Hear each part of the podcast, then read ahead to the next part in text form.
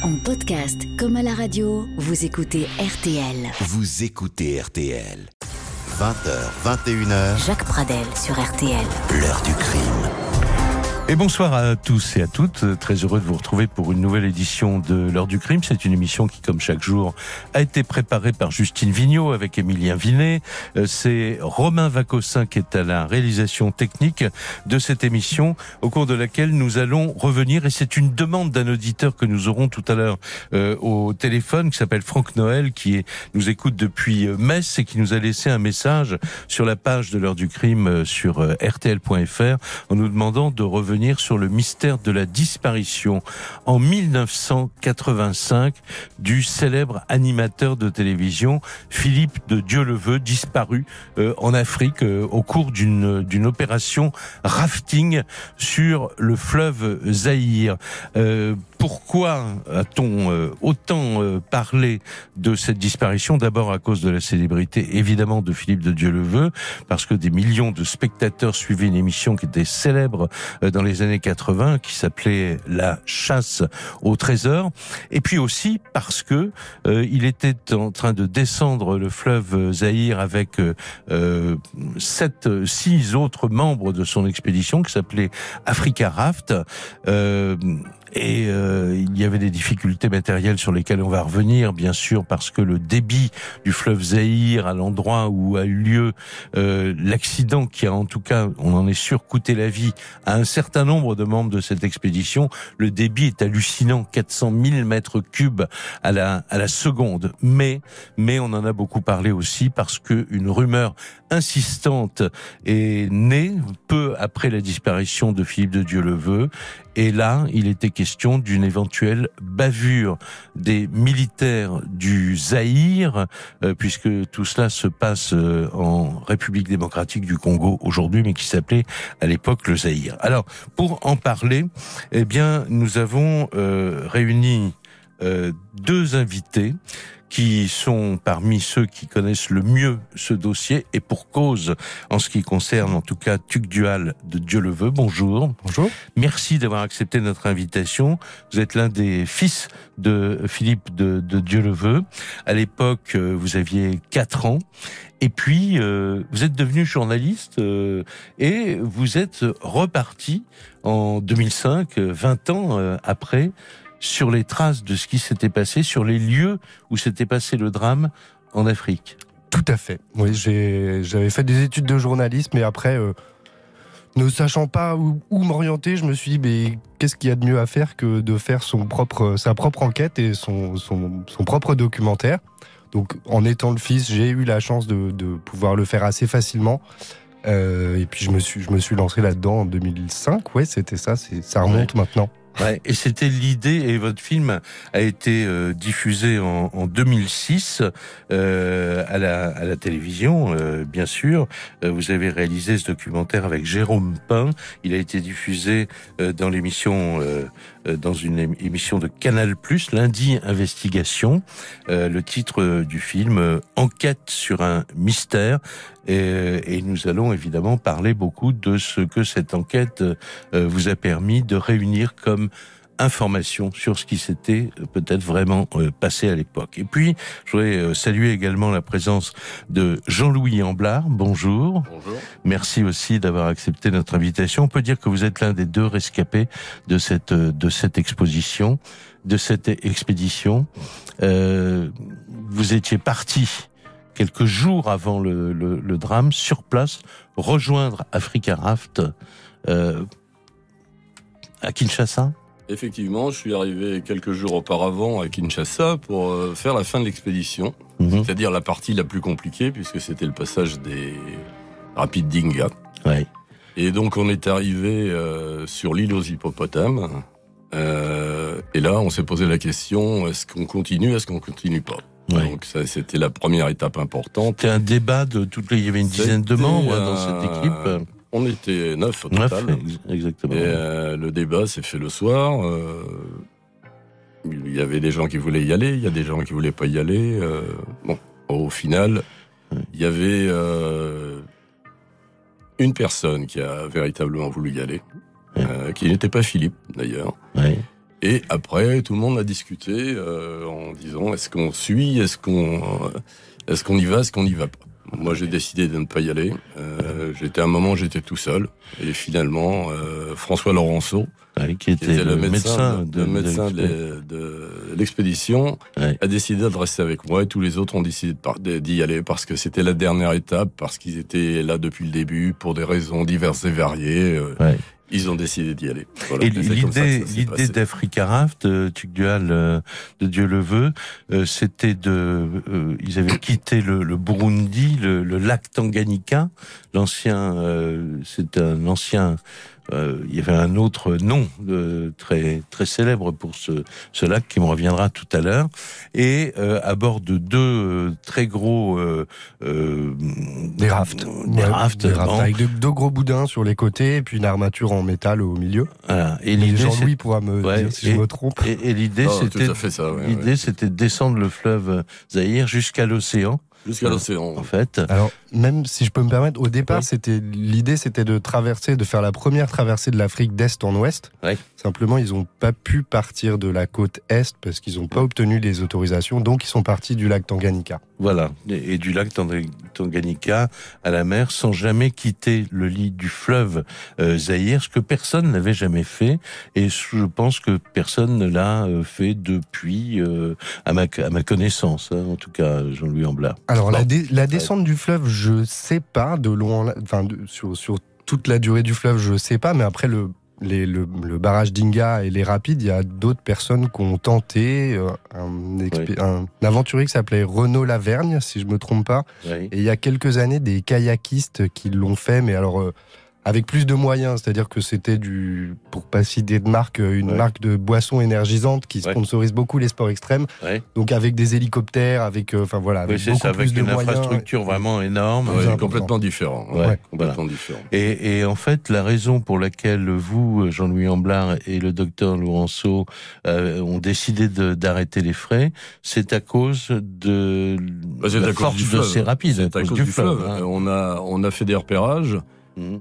On avait deux options pour euh, passer euh, les rapides. Euh, Il y avait une option, on allait droit dedans et euh, euh, Ouais. Et adieu 20 euh, on pensait qu'on s'en sortirait pas facilement. oui. Et une autre option qui était une option de passer un peu sur le côté. Mhm. Euh, vu les courants, moi j'étais convaincu qu'on n'arriverait pas avec les courants à, à- à passer par ce biais-là. C'est ça. Donc c'est ça qui m'a fait euh, Voilà. décider de ne pas passer. Voilà. Et puis le 6 août euh, 1985, un drame sur lequel donc nous allons revenir dans un petit instant après cette pause. L'heure du crime. Sur RTL. Les invités de l'heure du crime euh, aujourd'hui pour parler de la disparition euh, dramatique de Philippe de Dieuleveux en été 1985 euh, sur le fleuve Zaïre à la hauteur d'un barrage hydroélectrique qui s'appelle Inga. Mes invités, l'un des fils de Philippe de Dieuleveux qui a mené sa propre enquête au cours d'un reportage télévisé euh, 20 ans après la disparition de son père, Tugdual de Dieuleveux, et puis Jean-Louis Amblard, qui faisait partie de l'expédition et qui euh, fait partie des deux rescapés de l'expédition, puisqu'il nous a expliqué il y a un instant que, arrivé à ce barrage d'Inga et devant euh, la force des éléments, lui et un autre membre de l'expédition ont décidé de, de s'arrêter, d'a- d'arrêter les frais, alors que euh, sept autres membres de l'expédition, dont Philippe de Dieuleveux, ont décidé bah, de continuer l'aventure pour aller jusqu'à l'océan euh, Atlantique, ce que personne, donc à l'époque en tout cas, n'avait euh, jamais fait. Alors, euh, cette expédition, bah, on en parle évidemment un peu dans les médias, pas, pas beaucoup. On va beaucoup en parler à partir du 10 août 85. Ce jour-là, on apprend en effet que euh, les membres de ce raid Africa Raft n'ont plus donné de nouvelles depuis euh, 48 heures. On le sait par l'intermédiaire d'un monsieur qui s'appelle Marc Gournaud, euh, qui est caméraman, ami de Philippe de Dieuleveux, qui assurait depuis Paris une liaison quotidienne par radio avec les membres de l'expédition. Et euh, Marc Gournaud raconte que le 6 août, euh, donc euh, quatre jours euh, auparavant, il avait appelé comme chaque jour, mais ce jour-là, il n'avait obtenu aucune réponse. Africa Raft ne répondait plus. Il a pensé d'abord à un incident technique banal qui aurait empêché Philippe de Dieu-le-Veut de donner de ses nouvelles. Il a tenté tout au long des jours suivants d'établir une nouvelle liaison en vain. Et ce 10 août 1985, sur RTL, il explique au micro de Thierry de Mézières qu'il reste cependant confiant. Soit ils ont eu un incident mécanique avec les moteurs, soit ils ont eu un incident avec les bateaux, ils ont pu déchirer un des bateaux. Mais encore une fois, c'est un petit peu comme le Titanic, sauf que là, il y a deux côtés, donc ça ne peut pas couler soit ils ont eu euh, un problème qu'on a du mal à imaginer, mais à mon avis, il ne faut pas s'alarmer trop tôt. Hein. C'est l'Afrique, c'est très difficile de communiquer. Euh, la région où ils sont est très accidentée, donc pour les liaisons radio, c'est pas facile. Et je crois qu'il faut attendre un petit peu avant de s'alarmer trop tôt. C'était la partie la plus délicate du voyage? C'est la fin du fleuve, donc c'est là où il y a le plus d'eau. Il y a des barrages énormes euh, qui, qui, sont tout au long du fleuve, et donc effectivement c'est assez mouvementé. Et c'est un des points les plus délicats. Mais il faut noter que tout au long du voyage, on nous a indiqué des endroits très dangereux. Sur les cartes, on avait des repères avec des endroits très dangereux. À chaque fois, les gens locaux nous disaient que personne n'était jamais passé par là ou qu'à chaque fois, il y avait des accidents. On a fait des reconnaissances systématiquement et on est passé sans problème ou avec des petites difficultés, mais tout à fait surmontables. Vous gardez le moral Je crois que si après le 15 août, on n'a pas de nouvelles vraiment sérieuses, là, il faudra s'inquiéter. L'arrivée était prévue pour quand? 15 août. Alors Jean-Louis Amblin, il faut donner euh, peut-être quelques explications sur le contexte euh, politique et géopolitique même de, de l'époque. Le, le Zaïre est en ébullition euh, en ce mois d'août 1985. À cette époque, le Zaïre est en ébullition. Il y a la guerre en Angola et on le découvrira plus tard. quelques jours auparavant, Kadhafi avait dit qu'il allait envoyer des troupes cubaines, des commandos cubains pour détruire, détruire le barrage. Voilà, le barrage d'Inga qui se trouve non loin de la frontière de l'Angola. C'est pas très loin de la frontière. Et le chef de l'État à l'époque, c'est le fameux maréchal Mobutu. Hein, voilà. Donc, euh, donc l'armée est en état d'alerte quasiment. Est-ce que vous en êtes aperçu vous euh, au cours de, de, au moment de votre arrivée euh, et, et de la partie de l'expédition que vous avez faite? Non, au départ, on s'en est pas aperçu. On s'en est aperçu quand, euh, après être resté euh, sur l'île euh, aux hippopotames, on a réussi à rejoindre le rivage. On a été arrêté tout de suite par des patrouilles militaires.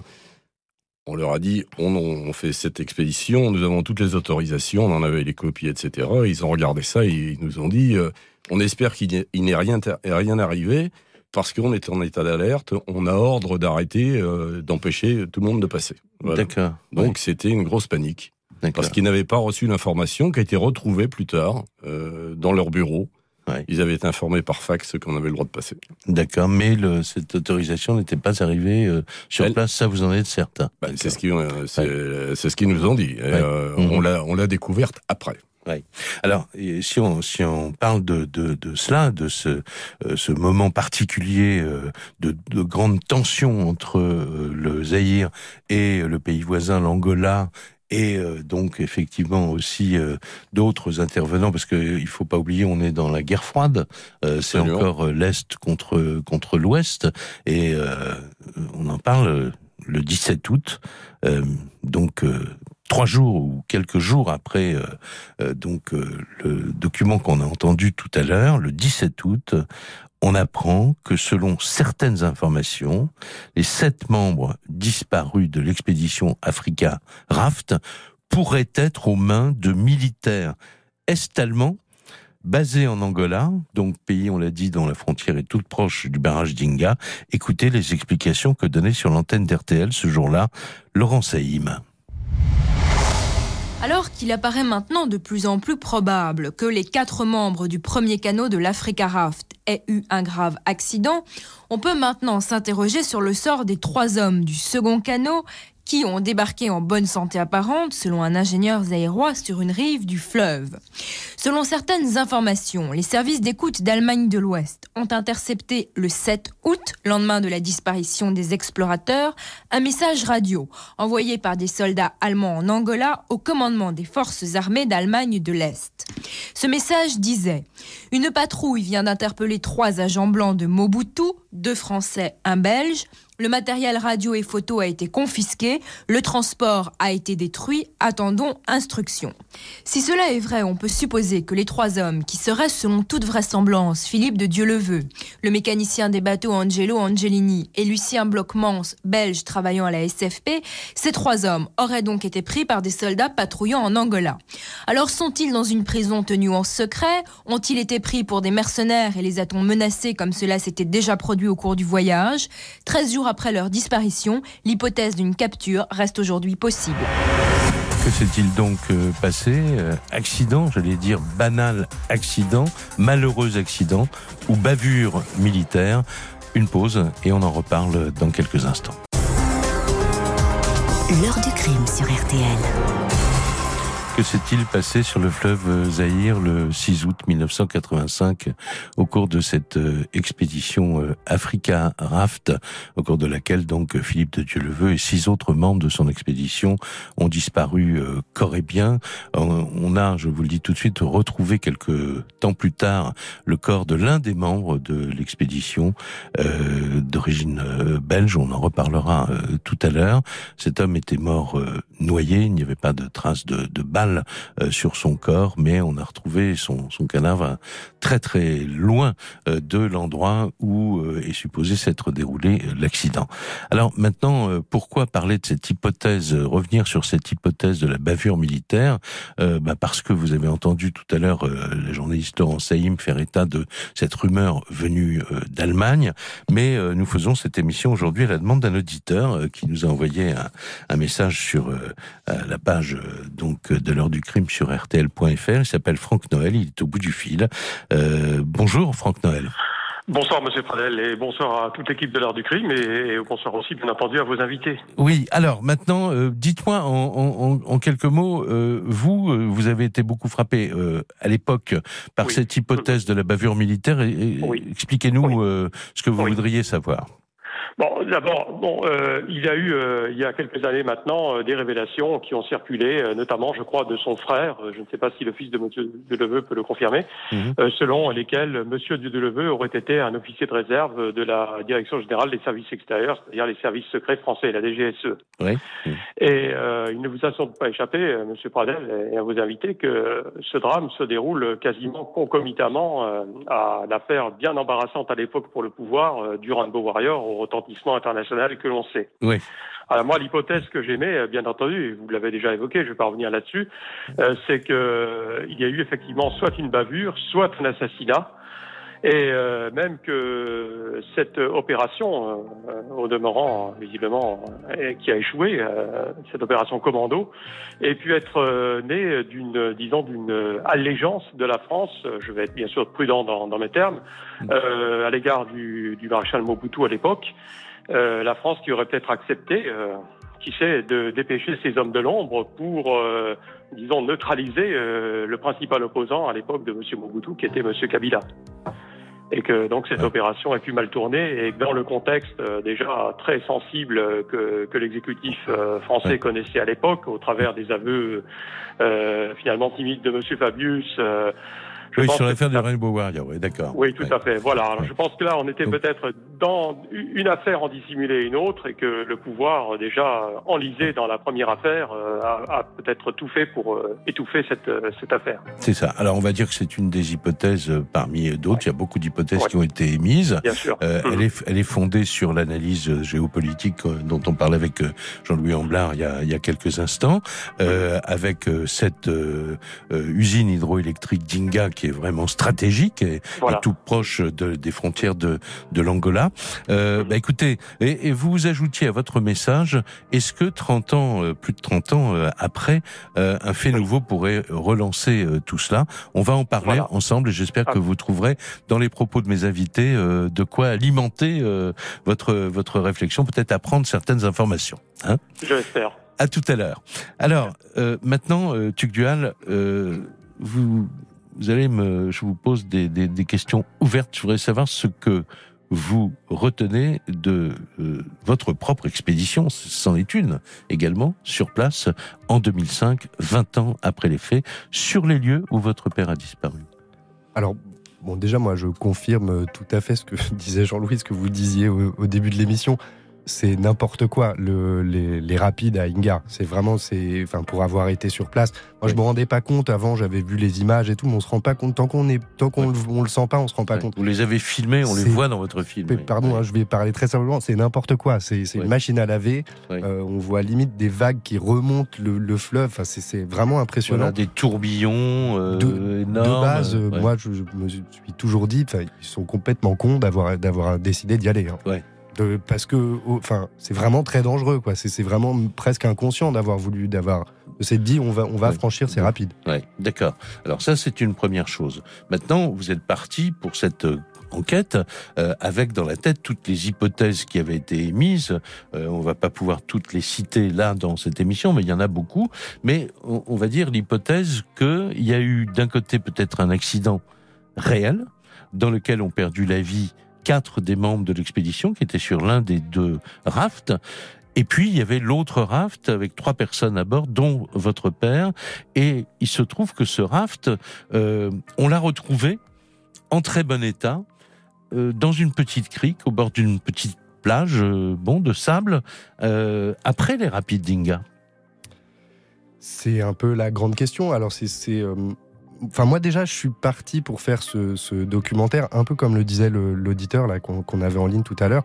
Euh, est-ce que 30 ans après, enfin moi c'était il y a 25 ans on va dire, oui, oui, euh, est-ce oui. que des nouveaux éléments pourraient relancer l'enquête? Moi je suis vraiment parti dans, dans, dans, cette enquête en me disant, je suis le fils, il euh, n'y a pas beaucoup de, il y a aucun film documentaire pour la télévision qui ont été réalisés euh, sur, sur cette histoire. Oui. C'est peut-être le moment où les gens, après 25 ans, vont peut-être pouvoir se dire, bah tiens, je sais quelque chose. Oui. C'est à lui, c'est au fils que je vais le dire s'ils avaient Bien pas sûr. eu envie de le dire avant. Oui. Et ça ne s'est pas passé. Enfin, ça ne s'est pas passé. J'ai été voir les gens, j'ai été voir euh, Roland Dumas, qui était ministre des Affaires étrangères à l'époque, Oui. qui ne m'a pas confirmé, qui ne m'a qui m'a rien dit, quoi, en Oui. gros. Oui. Euh, le, le ministre des Affaires étrangères, Zaïrois, euh, de l'époque aussi, qui pareil ne m'a rien dit. On avait le- le- le- l'ancien patron des services de renseignement de Mobutu qui nous a dit Je ne peux pas dire qu'il y a eu bavure, je ne peux pas dire qu'il n'y a pas eu bavure. Ouais. Donc voilà, que des réponses qui sont tout le temps des non-réponses. Et vous aviez euh, avec vous, au cours de ce tournage, un membre des services secrets euh, de- du pays. Qui nous, qui Qui nous, qui nous suivaient, en tout cas voilà, vers Inga, oui. euh, on Voilà. était quand même surveillés parce que Mais- même euh, 30 ans après la chute de Mobutu, le, le pays est, quand- est encore très tenu. Les services de renseignement, ils, tiennent, sûr. ils, tiennent- ils savent très bien Bien ce qui se passe et Ouais. qui, qui, sont, qui, les, Ouais. qui est dans le pays et qui ne l'est pas, qui fait quoi dans le pays. Et une de vos premières constatations, c'est que les rapides d'Inga euh, dans le coin, on les appelle France. Et puis vous allez rencontrer dans un village un Dieu le veut. Tout à fait. Alors, euh, il se trouve que le, le- le village à côté du fleuve dans lequel on a été, qui s'appelle le village de Batakimenga, Mhm. Euh, quand on est arrivé euh, pour le reportage, on est arrivé un soir, on, on est arrivé en voiture dans le, report, dans le, dans le village. Ouais. Et le chef de village a, a quelques palabres pour, pour s'expliquer et expliquer qui on est et qu'est-ce qu'on vient faire. Il dit Ah, mais oui, mais attendez deux minutes. Et il s'en va euh, pendant 30 secondes et il revient avec un énorme bout de plastique Ouais. qui en fait était un des boudins découpés euh, d'un des radeaux. qu'il avait acheté à des pêcheurs. Et puis vous allez rencontrer un, en tout cas c'est ce qu'il va vous dire, et vous allez rencontrer un jeune homme qui s'appelle euh, Dieu le veut. Alors une pause tout de suite, et ensuite avec Jean-Louis Amblard, on va euh, en revenir à l'hypothèse de ce qui s'est vraiment passé, puisqu'il était, euh, on l'a dit au début de l'émission, dans cette expédition, il a décidé d'arrêter les frais, mais il a quand même plus que sa petite idée euh, sur ce qui a pu se passer à l'époque. Retour de l'heure du crime, Jacques Pradel sur RTL. Enquête sur un mystère. Il s'agit de la disparition de l'animateur de télévision, journaliste, grand reporter et baroudeur euh, également, euh, qui euh, était l'animateur préféré des Français, euh, qui regardait tous son émission de télévision euh, La chasse au, au trésor. Et puis à l'été 1985, donc euh, au cours d'une expédition en Afrique sur le fleuve Zaïre, il disparaît euh, corps et bien. On va retrouver euh, le corps de l'un des sept euh, personnes disparues euh, à bord de deux euh, rafts, euh, vraisemblablement le 6 août 1985. Alors pour en parler, euh, Tugdual de Dieu le veut, c'est lui qui a trouvé, j'imagine, ce, titre pour son film Enquête sur un mystère, film qu'il a réalisé avec Jérôme Pain en 2006, qui a été diffusé euh, sur Canal Plus dans l'émission Lundi Investigation. Et puis euh, Jean-Louis Amblard, euh, donc qui était sur place et qui avait décidé de pas aller au bout, comme il nous l'a expliqué tout à l'heure. Votre idée, c'est quoi, Jean-Louis Amblard? Mon idée, elle est très simple. Euh, c'est une idée qu'on euh, a eue euh, deux heures après, deux ou trois heures après, quand on est arrivé sur la rive, qu'on on a été arrêté par l'armée. Mhm. ils étaient dans un état d'agitation intense. Ils ont, quand on leur a montré qu'on avait toutes les autorisations nécessaires pour faire cette expédition, ils nous ont dit on espère qu'on n'était pas au courant, on espère qu'il n'est rien arrivé aux autres parce qu'on avait ordre de ne laisser passer personne. Parce que, alors, prenons le temps d'expliquer. Cette île aux hippopotames, elle est sur le fleuve Zahir. C'est là où vous aviez mis les, les, les, les, rafts, mais elle est au milieu du fleuve où, euh, euh et pour euh, regagner la, la, terre ferme, ça n'a pas été, euh, ça n'a pas été facile, hein, je crois. effectivement, l'île est au milieu du fleuve. Et quand on est resté là, on savait pas du tout comment on allait sortir, si on allait sortir. On, on, comptait sur eux pour donner l'alerte, pour dire que nous, on était restés au milieu du fleuve et qu'il fallait trouver un moyen d'aller nous chercher. D'accord. Parce qu'évidemment, parce que donc il y avait eu cette soirée, cette réflexion euh, collective. Vous et Laurenceau disant, on arrête les frais, on reste là. Après, on verra. Et eux décident le lendemain de, de, repart, de partir le lendemain. Donc, le lendemain matin, là, on est partis. à quelle date Là, on est euh, effectivement on le, est 5, le, 6 août. Le, 6 août. On hein, est le 6 août. Le 6 août au matin, ils sont ouais. partis. On les a vus partir. Euh, on voilà. les a vus pendant 5 minutes. Après, voilà, ils ont après, disparu. euh, dans les tourbillons, les, tourbillons, les, les vagues, etc. D'accord. Et, Et là, nous- ce sont des pêcheurs locaux qui vous ont euh, un pêcheur local. C'est un pêcheur local. On a trouvé un pêcheur qui était Ouais. là, euh, avec son moyen de locomotion, qui, sur le fleuve, c'est des grosses chambrières de camions. Ouais. Et il nous a fait passer l'un après l'autre de- d'un rocher à l'autre rocher. C'était assez, euh, C'est sportif. assez étonné, assez sportif. Ça a duré une bonne heure euh, et on est arrivé euh, en bas du barrage. Voilà. Et c'est là où on a rencontré l'armée. D'accord. Et c'est là où l'armée, donc, euh, vous sentez qu'il y a euh, une ébullition, qu'il y a quelque chose qui se, qui se passe. Après, euh, qu'est-ce que vous faites? Vous, vous rentrez en France assez rapidement ou Non, après, on a d'abord été, l'armée nous a, nous a, on a été entendus par l'armée, par la- les services secrets. Ça a duré. Ils n'étaient pas agressifs à notre égard. Ils n'ont ils Oui. n'ont pas été agressifs du tout. Ils étaient très embêtés. Oui. Alors, on a eu un interrogatoire qui a duré toute une après-midi, mais c'était a priori plus pour euh, qu'on soit pas dehors, pour essayer Oui. de chercher. Mhm. Et à ce Euh, moment-là, on était sûr qu'il n'avait pas passé les barres, les, qu'il n'avait pas passé. On avait retrouvé déjà le canot. Ah non, non, euh, non, non. non. l'un des deux on bateaux, On était sûr de rien. On était sûr Oui. de rien. Là, Mhm. je parle de trois heures après le, D'accord. trois heures après le départ du, Oui. des bateaux. Donc, on était sûr de rien. Mhm. Euh, Quand est-ce que vous prenez conscience qu'il y a pu se passer quelque chose? Quand est-ce que vous savez qu'on a retrouvé un bateau intact? Alors, le bateau intact, euh, le lendemain, on est revenu sur le, sur le site du barrage, parce que Ouais. le soir, il nous avait descendu Ouais. à Matadi, qui est la petite Mhm. ville, il nous avait pris nos passeports, il nous Ouais. avait euh, euh, mis dans un hôtel, enfin, qui avait comme nom, un nom d'hôtel, mais qui n'était pas un- véritablement un hôtel. Et le lendemain, on est remonté. euh, sur le et on a rencontré euh, des, des gens qui travaillaient sur le barrage, dont Ouais. un qui nous a dit, euh, qui nous a montré l'autre côté du fleuve en nous disant j'ai vu hier un bateau avec trois personnes euh, qui étaient sur cette plage juste en face. Il y en avait deux qui, avaient l'air euh, fatigués. Il y en a un qui était en train de bouger, en train de décharger des, des sacs jaunes. ouais. Il portait un pullover noir. Bon, ça correspondait exactement Ouais. au bateau. Il y avait trois personnes. Et tous les détails étaient exacts. Ouais, Notamment, le pullover noir était exact. D'accord. Le lendemain, Mais la scène qu'il décrit, elle est à un kilomètre. Euh, Il a regardé. Euh, il a vu vu du bas, c'est un peu moins ouais. d'un kilomètre. Oui. Ouais, elle est loin, elle est loin. Ouais. Et deux jours après, il y a des euh, militaires français qui sont venus en hélicoptère, en, de façon euh, pas de façon officielle. Ils-. On avait réussi à les faire prévenir par un pilote euh, privé belge qui nous avait permis de faire les reconnaissances. Mhm. Et ils sont arrivés en, en tournée d'inspection parce que c'est eux qui encadraient la, euh, les soldats de la garde rapprochée de Mobutu. Ils sont, venus en- ils sont arrivés en hélicoptère. Ouais. Je suis monté avec eux. On est allé faire un tour pour essayer de repérer. On n'a rien vu. Mhm. On n'a rien vu. Sauf, on est quand même passé à l'endroit où il y avait. euh, il y a- on nous avait signalé qu'il y avait eu un bateau avec trois personnes. Mhm. On est descendu euh, en, en- on a et on a vu qu'il y avait des affaires qui étaient cachées. Sous les rochers, sous qui les rochers. Après, on a su par la suite qu'ils correspondaient à ce bateau-là, puisqu'on n'est pas, on n'a pas pu, euh, ils n'ont pas voulu que le, se poser, parce que Ouais. se poser parce que c'était- assez dangereux. Euh, mais ils ont le, donc le, le militaire français voulait, euh, Mhm. qui était avec moi voulait sauter. Euh, il n'a pas, on, on ne s'est pas posé, mais Mhm. on a vu qu'il y avait des objets qui étaient là. Et ils sont revenus quelques jours plus tard, ils sont descendus, ils se sont posés, et les Mhm. objets correspondaient à ce second bateau. Donc, ils étaient passés par là. Et vous, Tugdual, vous rencontrez, et vous interrogez dans, dans le film euh, cette personne qui a vu euh, donc euh, trois personnes, mais vous laissez entendre dans le film que euh, est-ce que vraiment on peut être sûr qu'il ait vu, il a vu trois silhouettes, ça c'est sûr.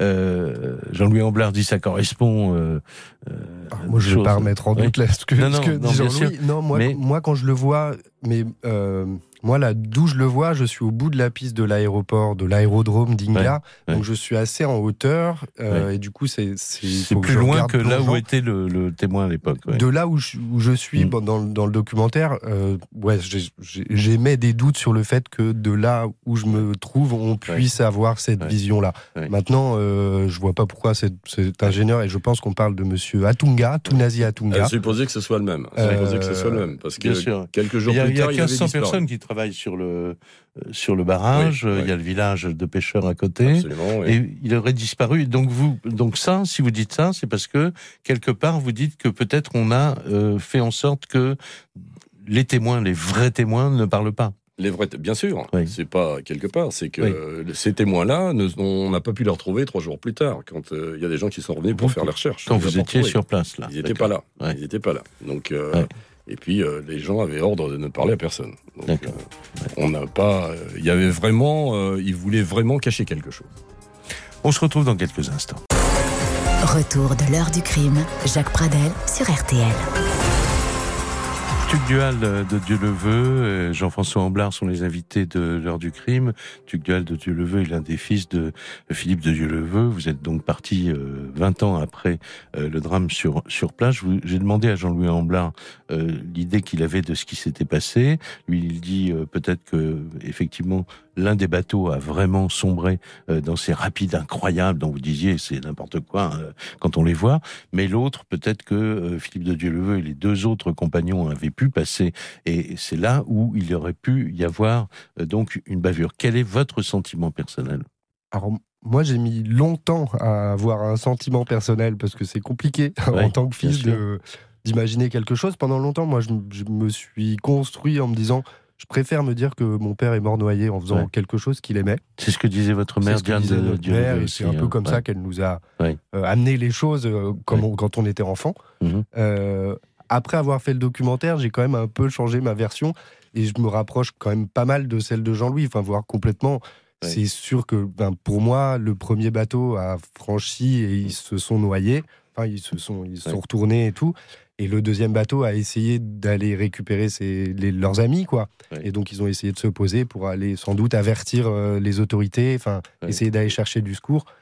Et à l'époque, comme on le disait, le barrage d'Inga, c'est- un grand, un grand enjeu Oui. euh, géopolitique. Bien sûr. Et du coup, euh, sans doute que les militaires ont eu peur, en Ouais, fait, tout ils- Ils simplement. auraient pu être abattus par une patrouille. que ce, euh, que ce soit un ordre donné ouais. par Kinshasa ou que ce Ouais. soit pas un ordre donné par Kinshasa, il est tout à fait possible juste que des militaires zaïrois, Ouais. par peur de Mobutu et de, de son emprise sur le pays, euh, se soient dit bon, on bute tout le monde, comme ça, il y aura pas de problème et on n'a rien vu, rien entendu. C'est ça. Et après, on nie et euh, tout ça se perd dans les sables. Alors, il faut dire que c'est compliqué d'avoir une, une opinion parce que il y a eu une sorte d'inflation de rumeurs dans les années qui ont suivi et même euh, dans les dizaines d'années euh, qui ont suivi. En 1994, euh, on apprend qu'un ancien officier des services secrets zaïrois, c'est en tout cas comme ça qu'il se présente, vient de publier en Belgique, où il est réfugié, un livre euh, qui s'intitule J'ai vu mourir Philippe de Dieu le veut, et il raconte dans ce livre euh, comment les membres de l'expédition ont été faits prisonniers, puis euh, tués, etc., etc. Mais évidemment, la première réaction des journalistes, d'ailleurs, qui apprennent cela, c'est une très grande méfiance ou une très grande distance, parce que ce, cet homme ne donne aucune preuve euh, matérielle concrète de ce qu'il avance. Écoutez ce qu'on disait sur l'antenne d'RTL le euh, 20 septembre 1994, le journaliste Philippe Antoine. Ce barbeau zaïrois affirme que Philippe de Dieu-le-Veut était en contact avec les services secrets français à Paris. Son expédition n'avait rien d'un nouveau défi sportif. Dieu-le-Veut était au Zaïre pour une mission de renseignement. Un autre compagnon de l'ancien animateur de la chasse au trésor était également soupçonné d'être un agent secret. Guy Colette, un Belge, travaillait toujours selon Okito Benebene pour le compte du gouvernement libyen de Kadhafi. C'est donc la raison d'État qui expliquerait ces meurtres. Deux des membres de l'expédition auraient été tués lors de leur arrestation. Un troisième, grièvement blessé, aurait succombé à ses blessures en prison. Quant à Dieu le veut et les trois autres survivants, ils ont été exécutés. Okito Benebene a tout vu. Il est au micro de Bel RTL. Par euh, la division spéciale présidentielle. Il y avait un peloton d'exécution, c'était par balle. La mort de Dieu le veut a toujours été entourée d'un mystère. Son corps n'a pas été retrouvé.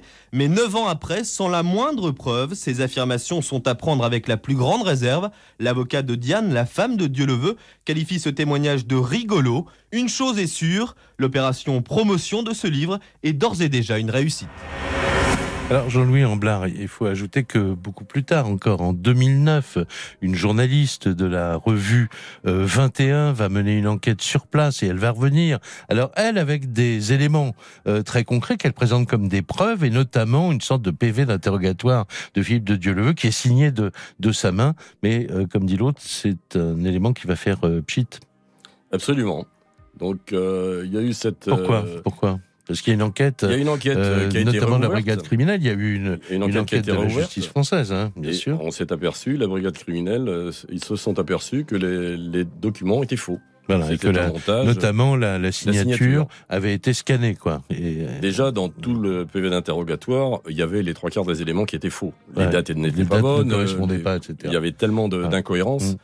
Ouais. Dès le départ, on a pensé que c'était c'était un- c'était un montage. Il y a quelque chose qui n'allait pas. Ce qui ne vous empêche pas, donc, d'avoir votre propre opinion euh, qu'on peut, euh, sur laquelle on peut revenir. Donc, pour vous, lorsque les deux bateaux partent pour franchir les, les, les rapides euh, à Inga, l'un des, l'un des bateaux se retourne et vraisemblablement les quatre personnes meurent noyées, dont Guy Colette, ce, ce- cet homme d'origine belge, euh, dont on va retrouver le cadavre, je crois, à 400 km hein, euh, euh, de là. Mais l'autopsie a eu lieu, il est mort noyé et il n'y avait pas de traces de balles, on est bien d'accord. Tout à fait. En revanche, vous pensez que l'embarcation sur laquelle se trouvait Philippe de Dieu-le-Veut avec deux autres compagnons, elle avait pu passer, franchir le... le- Oui, je pense qu'elle a pu passer en catastrophe et qu'elle a pu aborder de l'autre côté du fleuve. Et qu'à ce moment-là, bon, il y a eu une bavure, puisqu'il y avait euh, la- l'armée était déployée sur les deux côtés avec ordre de ne laisser passer personne. Donc euh, ça veut bien dire ordre de ne laisser passer personne, c'est tirer. Et Tugdual de Dieu-le-Veut, on a parlé tout à l'heure du, du frère de, de votre père, de votre oncle, euh, qui lui, euh, militaire également, euh, Tout à fait. euh, a, a confirmé euh, que euh, effectivement euh, Philippe de Dieu-le-Veut euh, avait, on va dire, des relations, alors plus ou moins proches avec les services secrets euh, français. Il était quand même du 95e euh, régiment de parachutistes. du, euh, du premier RCP, premier oui. régiment de, Enfin, régiment celui de qui- chasseurs parachutistes. Oui, et, Et euh, effectivement, mon oncle, dans les mi-90, a, a dévoilé que mon père lui avait dit euh, qu'il était réserviste à la DGSE. oui, mhm. Euh, mais mon oncle Ouais. n'avait aucune preuve euh, matérielle pour, pour Ouais. avancer cette théorie. Ouais. Euh, donc, quand moi j'ai fait le documentaire, vous avez interrogé l'amiral Lacoste, j'ai euh, interrogé qui était le patron Lacoste. de la DGS Tout à à fait. oui. Et puis surtout, j'ai récupéré le dossier d'enquête judiciaire qu'il y avait eu et dans lequel Ouais. la DGSE avait bien confirmé Mhm. que mon père faisait effectivement partie des réserves de la DGSE. Ouais. La DGSE précisant qu'il n'avait jamais participé à aucune opération. Bon, alors ça, on, on prend ce qu'on veut, quoi. Parce que quand même la jamais un service euh, secret ne, ne met sur la place publique euh, les exploits de ses membres. hein. On est bien d'accord, Jean-Louis. Normalement, non. Ouais. Normalement, non. Ouais. Donc, euh, Donc euh, je voilà. confirme que mon père Ouais. faisait, enfin, il faisait les préparations militaires parachutistes pour les jeunes qui voulaient s'engager ensuite dans l'armée, Mhm. dans, dans les chasseurs parachutistes. Voilà. Donc c'était quand même un vrai militaire dans le documentaire. Je crois que, euh, c'est euh, un de ses amis qui disait euh, on n'était pas des militaires, nous on était des soldats. Des soldats, Et oui. c'est un peu Patrice différent. Franceschi Patrice Franceschi, qui dit ça, fait. qui était très proche de votre père. oui, Absolument. Exactement. Voilà, donc en fait, tout ça se termine sur un point d'interrogation, mais il fallait que vous le fassiez, ce- ce- cette enquête, il fallait que vous la fassiez, quoi. Alors moi j'avais j'avais surtout envie de la faire. Alors certes en tant qu'enfant Oui. c'est- très intéressant d'aller d'a- d'aller fouiller dans, dans ses archives et puis d'a- d'aller sur les traces de son père, c'est hyper intéressant. Ouais. Après moi je l'ai surtout fait euh, parce qu'il n'y avait jamais eu de documentaire euh, pour la télé avec des images. On n'avait jamais revu les images de cette expédition qu'on a Ouais. été récupérées. Même des images de la chasse au trésor à laquelle, enfin, qui présentait. Je pense que beaucoup de gens avaient aussi Voilà. envie de revoir tout ça. Et moi, c'est aussi dans cette démarche-là que je l'ai fait. Après, bien sûr que j'essayais, j'aurais bien aimé euh, trouver quelque chose. Ouais. J'ai pas trouvé. Je m'étais quand même bien préparé à ne pas trouver avant Ouais. de commencer le documentaire. Ouais. Donc voilà, il y a certaines, il y a de toute façon un peu de déception de ne pas trouver. Maintenant, j'ai fait le travail que j'avais besoin de faire et du coup, ça, ça va. Je vous remercie euh, beaucoup, merci beaucoup d'avoir accepté euh, notre invitation tous les deux. Et je rappelle que donc il y a un lien euh, qu'on a mis évidemment sur rtl.fr et vous pourrez voir ce ce film donc euh, dont on a beaucoup parlé évidemment et vous pourrez voir vous-même de vos yeux euh, cette incohérence incroyable des eaux euh, devant la, la fameux, le fameux barrage d'Inga. C'est vraiment apocalyptique. Merci encore, l'émission est terminée.